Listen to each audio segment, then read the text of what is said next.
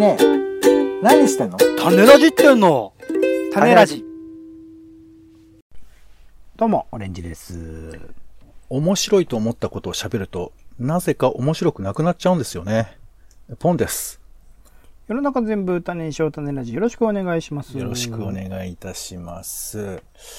はい。ということで、今回は、丁寧な雑談ということで、えー、普段ちょっとした雑談をね、して、まあ大体そんなに長く雑談してると、お前何が言いたいのって言われかねないんで、まあ早々に雑談は取りやめてですね、なんか意味のあるっぽいことを話をして、えー、そんなに話すことなかったなと思って、えーすぐに撤退するでおなじみの私でございますけども。なんだなんだ？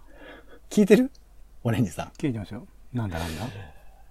えー、最近気になったことで言うと、うん。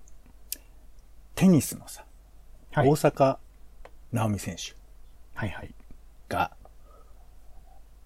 まあ、ざっくり言うとインタビューは受けたくないって言ったんだよね。まあ、記者会見ですからね。記者会見のね。うんはい。で、それをツイッターかなんかで言ったのか。そしたら、罰金だみたいな話になって。まあ、実際、あの、拒否したんですよね。えっ、と、えー初戦かな一回戦の試合の時に記者会見を拒否して帰っちゃったってね。はい。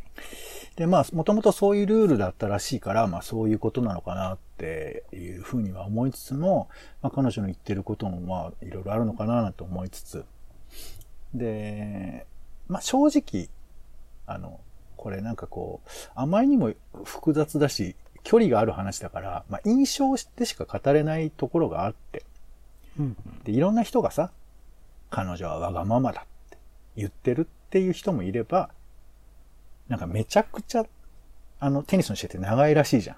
数時間にもわたったりするわけじゃん。そうそうそう。ずーっと延長延長ですからね。できますからね。で、それ終わった後に会見とかさ、いや、ちょっとわかるけど、それいるみたいな人もいるよね。意見としていやは。僕もそっち派ですし、全然断れてから断っていいやんって思っちゃいますけどね。うん。まあ、でも、プロは、会見込みでプロなんですっていう意見もあったり。うん、うん、まあ意見としてはね。うん、うんだけど、そもそもその会見サービスいるっていうのも、うんまあ、俺、俺は、まあちょっと思ったりとかもするし。そうですね。そもそもそうですね。で、そうかと思いきや、あの、うんテニス連盟、フランステニス連盟のジル・モレトンっていう会長の人が、うんなんかこう、声明を読み上げて、質問を受けるかなと思ったらスッと帰るみたいな。おいおいあら、会見しろよみたいな。ちゃんとこ答えろよみたいな。なんかそういうことで、まあちょっとまあ自分は選手じゃないから契約されてないってことなんですかね。なんだろうね。うん。で、片やさ、あの、えー大阪さんがその後いろいろ攻め出して、まあ、えー訳文としては、打つというふうに読める単語を使って、説明をして、まあ大変だったんだっていうことを語ったら、急になんかみんな、え、あ、そ、それはちょっと大変だね、みたいな感じになって、ざわざわしだしたみたいなのとかがあって。なんかよくわかんないですね。で、まあ、まあ本当はこういうのって粛々と調整できてもいいのかなって気もまあする、にはするんですよ。うん例えば、会見は本人じゃなくて、監督って人がいるんでしょ一応、コーチとかが。まあコーチはね、はい。うん常にコーチが受けるとかダメなんかなとかさ。ね。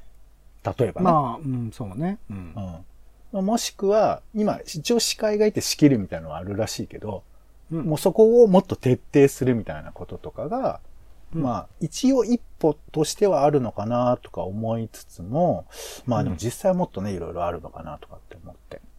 うん。で、その、まあ、この話が、どうだ、こうだってなかなか一口には言えないんですけど、うん。ただ一つ思ったのは、やっぱ大阪選手の言葉は僕らのところに届いちゃったんだなっていう話ですよ。届いちゃった。いや、つまり、ツイッターをね、見てない人もいるだろうし、ニュース見てない人も結構いるかもしれないけど、でも、僕がこの程度、ちょっとちらっとテレビ見たぐらいでそこそこの知識を得るぐらい、だって俺、テニスの試合彼女は見てないわけですよ。僕は別に。彼女の試合はね。うんうん。そう。でも、この話は僕は知ってて。うんうん。つまり、何が正しいかわからないけど、彼女が言葉を発したってことは受け止められるみたいな。うんつまり認知ができるんだよね、彼女のことを。うん。これって、まあ幸せなのかっていうその観点もあるとは思うんですよ。彼女に、まあ自由がないというか、隠れられない自由があるみたいな、そういう話もまああるし、まあツイッターで言ってんだから言いたいんだろうとか思ったりもするけど、うん。まあだからなんかそういう彼女が発した僕らはなんだろうなって想像するみたいな関係があるなと思ったのよ。うん。うん。うん。で、ここからが実は本題なんですけど、ほう。えー今回はですね、ちょっと抽象的なんですけど、暗闇と孤独っていう話をしたいと思ってて。ほうほうほうほう。えーちょっと複雑よ、今回は。この前映画を見たんです。うん。海辺の彼女たちという映画を見ました。で、これは、えー外国人労働者たちの実話をもとに圧巻のリアリズムで描く在日ベトナム人女性たちの覚悟と生き様という、まあ、見出しがついていますが、えー技能実習生として働いていた、まあ、彼女たちが、まあ、おそらくある場所から逃げていくところから始まる、まあ、物語でして。でね、まあ、こうやって聞くと、あ、なんかそういう感じの筋かなみたいな。わかんない。どう、あの、聞いてる人が思ってるかわかんないんだけど、なんか想像するかなと思うんですけど、まあ、今日はちょっと話したいのは、この筋というよりかは、この映画がとっても俺としては面白くて、うん。うん。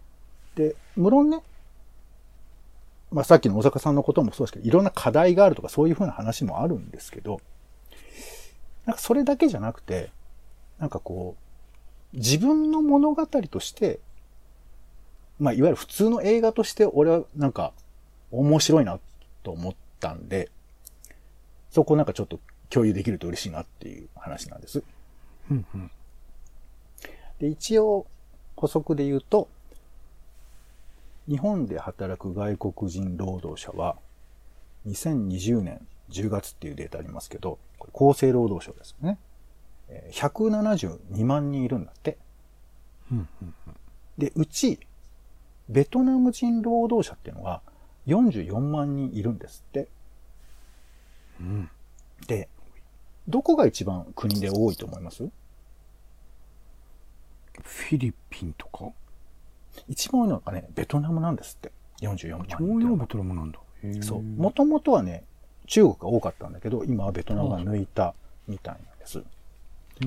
そう、だからベトナムの、まあ、女性がそこで描かれるというのは、まあ、そういう割合、まあ、あとその、なんかキャスティングのこととかもあって、あのこの人たちにやってもらいたいっていうのもあって、なんかそういう風になったらしいんですけど、あれでもそうですね。ミュ404で描かれたのも、ベトナムの方でしたよね、確かね。そうだね。まあ、多分データ的にはそういう風な、まあ、物語になることなのかもしれないんだけど、で、まあ、ちょっと筋とかは、まあ、あんまりそれは重要なことじゃない気はするんですけど、まあ、一旦それをちょっとよ、見ていただく人に委ねるとして、僕がすごく印象的に残ったところについて、まあちょっと話して、ご感想の後聞ければと思うんですが、冒頭ね、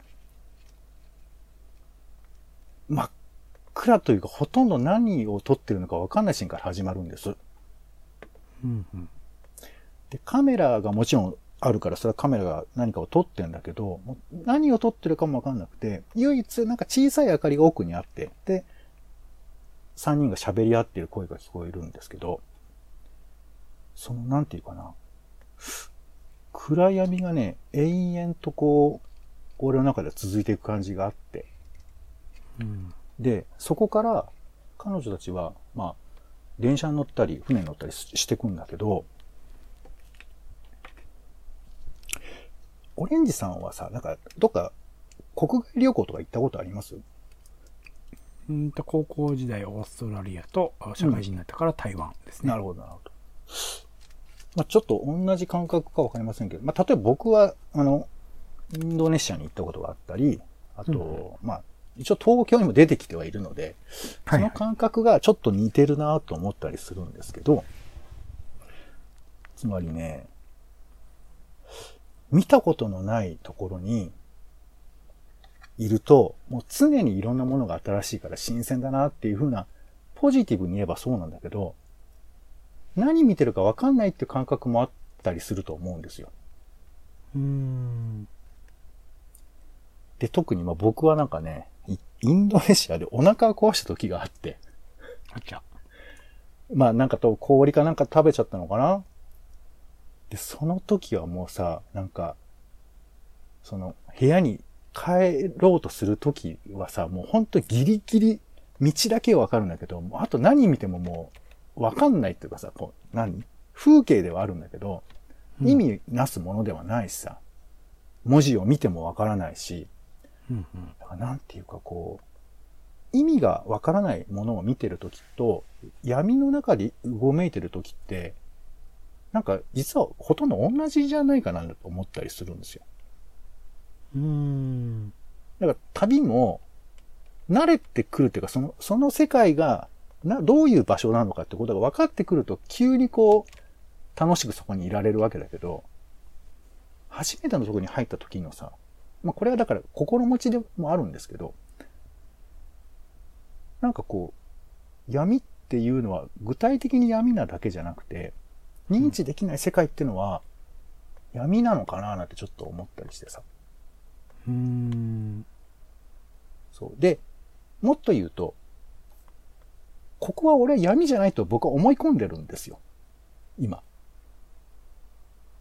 うん。うん。うん。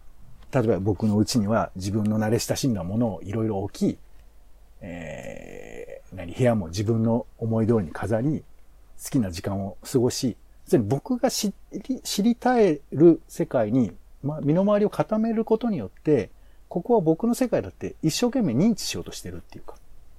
うん。うん。本当は、どっかの片田舎からポンと東京出てきて、何の縁もない人がここでポツンといるだけではあるんですよ。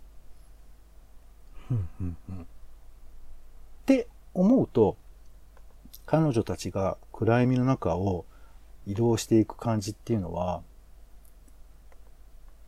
なんていうかな、なんかこう、うっすらもんよりどっかで見かけたなっていう記憶があるんです。そして、うんその、そこに陥っている人もきっといるだろうなってちょっと思うんですよ。もしかすると。それは同じところにいても、暗闇と見えている人もいるのかなとか。っていうことを、だから前編暗いわけじゃないのよ。どんどん明るいところにもしシーンとして移動していくんだけど、それって、どう見えているんだろうかなとか、僕らはそれをどうやって払拭しようとしてるのかなっていう、なんかそういう、なんか運動みたいなことを見ててちょっと思ったりしたのよ。映画見ててね。うん。うん。うん。で、まあもう一個、孤独。まあこれもなんか闇に似てる言葉ではあるんですけど、まあ彼女たちは一応ね、ベトナムから日本に自分の意思で一応来てて、で、まあ親にお金をね、家族に振り込むみたいなことで来ていて、で、その、実際にそのシーンとかも画面中で出てくるんですけど、だからなんか、彼女たちはちゃんと自分の意思もあるし、入金してね、家族を養うみたいな気持ちもあるし。だから、まあ、言葉上一人だみたいなことを言うのはちょっと変かなと思ったりするんですけど、なんていうかな、まあ、僕らのことを思うと、僕は自分のことを孤独なのか、なんか結構迷う時があって、うん結構言葉上で、おや孤独だなとかって言っちゃいがちではあるんです。うん。で、この映画に出てくる、おまあ、3人の女の人は、3人でいるんだけど、なんかこう、なんつうのかな。本当にうん難しいんですけどね。なんか、えーまだこう、人間が国とか作っていない時とかに戻されちゃってる感じがするっていうのかな。うん？つまり、社会が彼女たちの存在を認めていないとするとだよ。人間っていうのは、果たしてこう、気楽に生きていけるのだろうかと。うん、うん、うん、うん。あの、要するに、なんつうのかな。えー、国籍とかさ。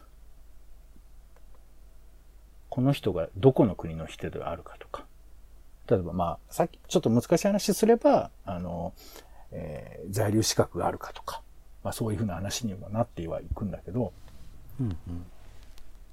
こう、社会が彼女たちを認めていない状態っていうのは、社会がなかった頃の時代を生きてるように見えちゃうっていうんですかね。だからさ、原始時代とかに僕らが行くとするじゃない？うん、うん。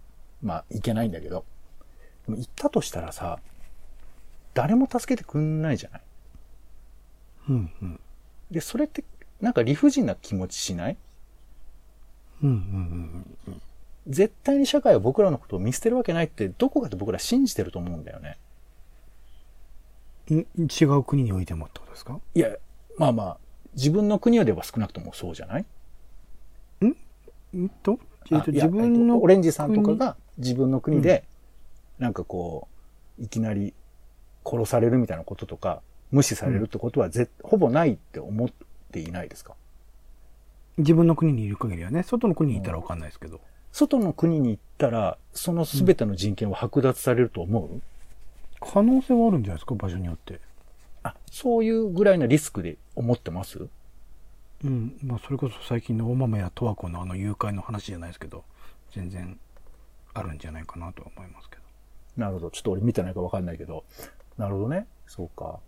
僕は結構甘えてんのかもしれないけど、まあもちろん海が怖いって言うけど、うん。僕はなんかどっかでちょっとなんとかなるのかなと思ってる節があるのよ。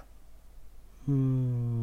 で、でもそれってね、まあ実際別にその度合いの問題で、まあ日本にいたってね、誘拐されることだってありますから、リスクがゼロだとは全然言えないんだけど、うーん、なんていうかこう、自分のことを認めてる人がもし周りに誰もいなかったとしたら、それって同じことなのかなって思っちゃうんだよね。自分のことを認めてる人がいないとするならば同じこと。オレンジさんのことを、存在を認めてくれてない社会にいたとしたら、うん。それは、なんつうのかな。孤独な気がしない？多分。それはお店のコミュニケーションとかすらもないっていう過程の話ですか？お店のコミュニケーションがあったとしてもってことかな。いや、なんかわかんないんだよな。わかんないんだけど、うん。なんかこう、何かしらが守ってくれてるっていう感覚がうん。僕らには実はあるんじゃないかなと思ってて。まあ、これちょっと難しくて、あの、この映画とか出てくる人たちはさ、結構片言の日本語だから喋ってることで、なんか共有感が持てるかっていうと結構そこは難しいのかもしれないけど、うん。うん。でもじゃあ、片や僕らが店員さんとこう喋りまくるかって言ったらそんなこともないし、なんならペイペイで済ませみたいな話もあったりして。うん。うん。でも、なんか疑似的に僕らは同じ社会に生きてるっていうふうに、まあ勝手に思い込んでるところもあるじゃない。うん。うん。合意できてるはずだみたいな。うん。で、これって何なのかなって思うんですよ。なんで僕ら信じられてるのかなみたいな。この社会のこと。なるほどね。親なのか、友達なのか、いやいや、そんなこと関係ないんだ。人間は別に孤独でもいいんだって人すら言いますけど、でも、でも何かに守られてるはずだと、なんか僕ら思ってる気がするのよね。うん。うん。こ、これは、俺の考え甘いのかな？どうなんだろう。思ってるというよりは今までの経験値でしかないと思いますけどね。それこそさっきもポンさん言ってますけど、唐突に何が起きるかわからない、事故に遭うかもしれない、殺されるかもしれないっていうのは現状あるわけで、うなんか、それを、それいうのがないっていうことをたまたまこう積み重ねてきて、それに慣れて生きてる感じはしますけどね。意識せずに。つまり、本当は一人なんであるってことね。まあそう、誰しもが。うん、で、まあ、俺がこの映画を見て、まあ、思っている感覚としては、なんかこう、俺が孤独だっていうよりかは、向こうから切られてる感じっていう、まあ、でもこれも心持ちの問題なのかもしれないんですけど、なんか、うわかりますかね？あの、俺は孤独だって言ってるやつは本当は孤独じゃないんじゃないかみたいな、なんかそういう話ああ、わかりますわかります。それは思いました。つい最近も思いました。なんかうん、ツイッター見てて。無論さ、それは、やっぱり辛い思いをしてる人もいると思うし、だからうん、気持ちの問題って大きいと思うんだけど、その時こう、だからなんつうのかな、言葉上のレトリックだけではないんだけど、孤独っていうものを、なんか僕らはどれぐらい突き詰めてるかっていうか、まあ、突き詰めないけど、突き詰めないから孤独ってやれる、生きていけるっていうか、向かい合わないから孤独と気がつかないみたいなとこがあって。なんかバンプオブチキンの歌みたいですけどね。ああ、そうか、そうなんだな。だからなんかね、俺はこの映画見てて、でもきっと孤独を感じる瞬間ってやっぱ人間あると思うんだよね。なんかいろいろと。うんうん。で、それを、なんか、俺すごいおお思い出したっていうよりかはそうなんだっていうふうに思ったっていうか、うんうん。俺が生きてて孤独だと思った瞬間っていうのは、ああいう時だったのかもなーなんてちょっと思ったりしてさ。で、ここにさっきの冒頭のベトナムから来た人たちっていう、そのニュース的な情報が入ってくると、まあ、そっちの方向に引っ張られていくんだけど、まあ、それはそれとして、なんか自分の生き方の中で、僕は暗闇の中にいるのかなとか、僕っていうのは孤独とどう付き合ってるのかなとかっていうことを、なんかちょっと感じ、考えさせるような映画で、うん。だから、なんていうか、社会的な問題をつまびらかにするみたいなこととは、結構一線を隠してる感じが僕はしたのよ。なんかその状況って映画の中で描かれるものって、うん。なんか、その、ふと気づくとかではなく、現実がすごく押し寄せてきて、そう考えざるを得ないみたいな状態になっている気がしますけどね。そう。だからまあね、まさにふと気それなのよづいた時にみたいな感じじゃないんじゃないですかね。だから、まあもちろんそれはね、ふと気づくともあるんだけど、この映画は、ふと気づいちゃうような、まあ、肉薄した構造というか、うんうん。だから、いわゆる演技を僕らが遠くで見てるというよりかは、なんか、まあ、ちょっと陳腐だけど、なんていうのかな。何が起こってるのかを覗き込まないとよくわかんないみたいな映画なんですよ。説明する映画ではなくて、僕らが、観客がですよね。そうそうそうそう。まあ、無論普通映画ってそうなんだけど、より僕はそういう気がしてて、うんうん。例えば、セリフも基本的に日本語ほとんど出てこないんです。うーん。全部、えーあの、まあ、3人の会話とかは、ベトナム語の翻訳とかが出てくる感じで、だからなんかこれ何を僕ら見てんのかなって思うぐらい、いろいろ考考えとか見見込むみたいな感じの映画で、うんうん。多分これ、まあ一応、安心のためにも言うんですけど、きちっとして劇映画なんですよ。うーん。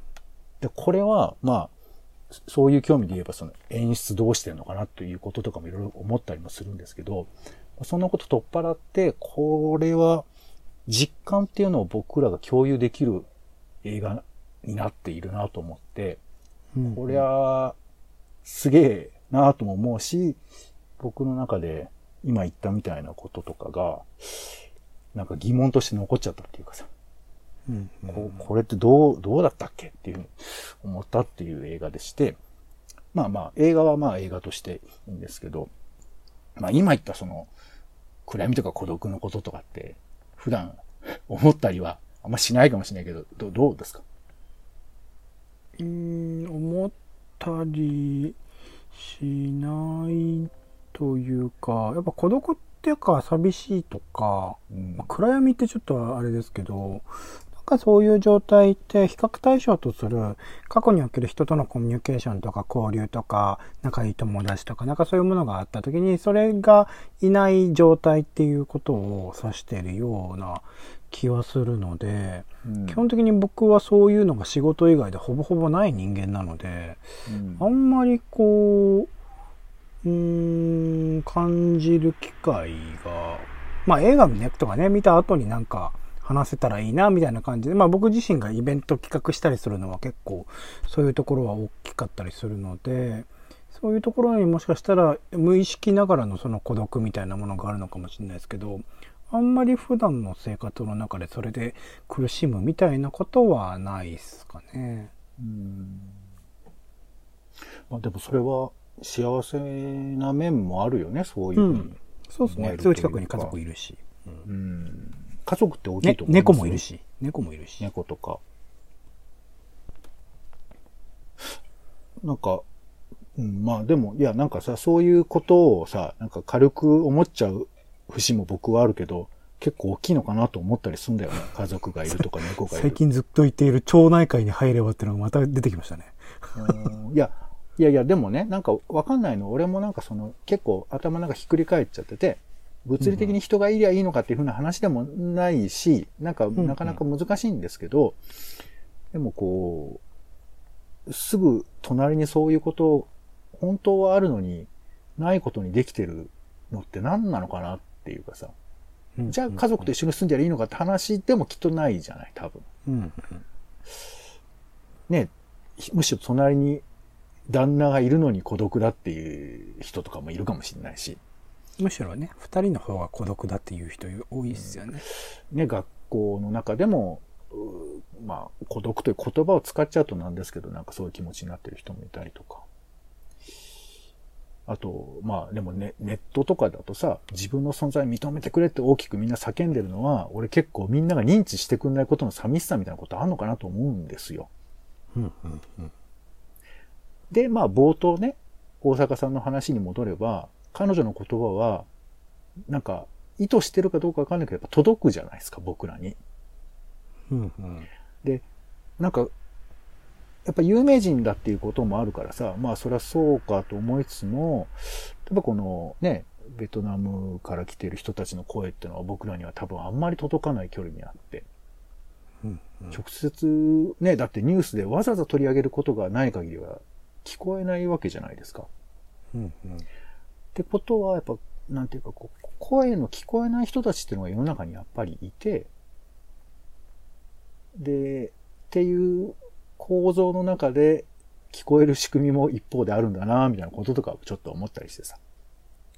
うんうんうんうんまあまあ、だ、だからね、あの、直美さんの発言がどうだこうだって話とは別なんだけど、でも、一方すごく届く人がいて、片や届き、さ、届かせたくても届かせられない人もいるな、いるんだな、とかさ。うんそういや、だから、あれよなんか。先週先週のなんかねうん雑談の話と通じる話ですけどね。うん、そうだよね。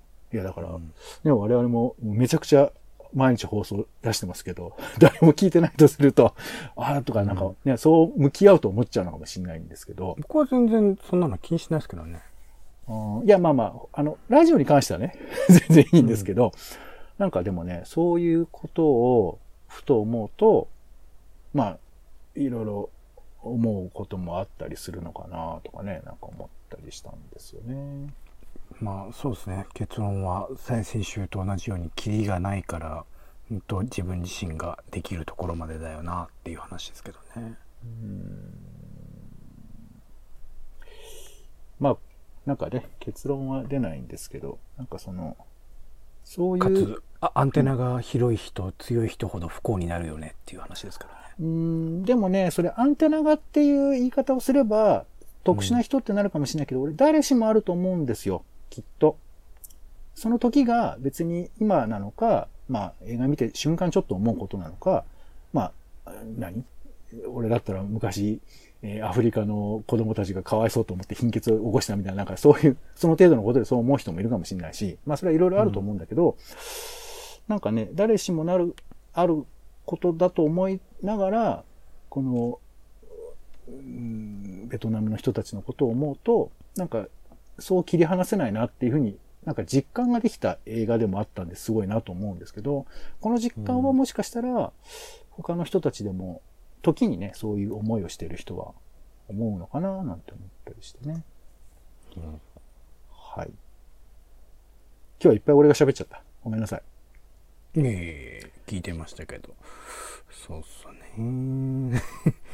うん。ダメだな。町内会に入るっていうのが、なんかいっぱい出てきちゃってダメだな。よくないいです。いのいいのよ。まあ、あの、別に俺解決したいっていう話ではなくて、うん。なんか、オレンジさんの中にも、まあ、今言葉にはならないかもしれないけど、なんかそういうここととかがね、まあもしかしたら未来にあるかもしれないし、うん。うん。まあそんな時に、そういう話もしたなと思っても その先でどうしようもないって話だからな。難しいな。いやいやど、どうしようもないことはなくて、そういうふうに人はなることがあって、うん。で、でもまあね、なんていうかわかんないんだけど、そう、まあ、そう、ずっとそうかっていうとそうでもないところもあるっていう話でしかないんですけどね。うん。ううんん。そう。まあこの映画も簡単にこうなりゃいいみたいな話じゃないので、なかなか手強い感じではあるんですが、まあちょっと何言ってるかよくわかんねえなって人はもし よかったら見てもらえるとなんかわかるかもしれないし、わかんないかもしれないですけど。はい。えー、すいません。わかんないな、本当に。長いよ。うんえー、ということで終わりましょう。うんはい。今回は丁寧な雑談ということで、えー映画ね、えー海辺の彼女たちという映画、えーうん藤本明夫監督の作品ですけども、に日本とベトナムの合作の映画なんですね。まあ、これを通して、暗闇とか、孤独とか、町内会とか、という話でございました。うんはい。えー、ちょっと、混迷に入ってますんで、よかったら何かメールでもいただけると ありがたく思いますので、うんえーよかったら、えー送っていただけると幸いです。ということで、えー、ためらじ丁寧な雑談でした。お相手は、えー、本当に心細かったですけども、えーはい、今ちょっと良くなりつつあるので大丈夫です。えーはい、お尻の方はね、はい、ポンと、オレンジでした。種ラジ、また。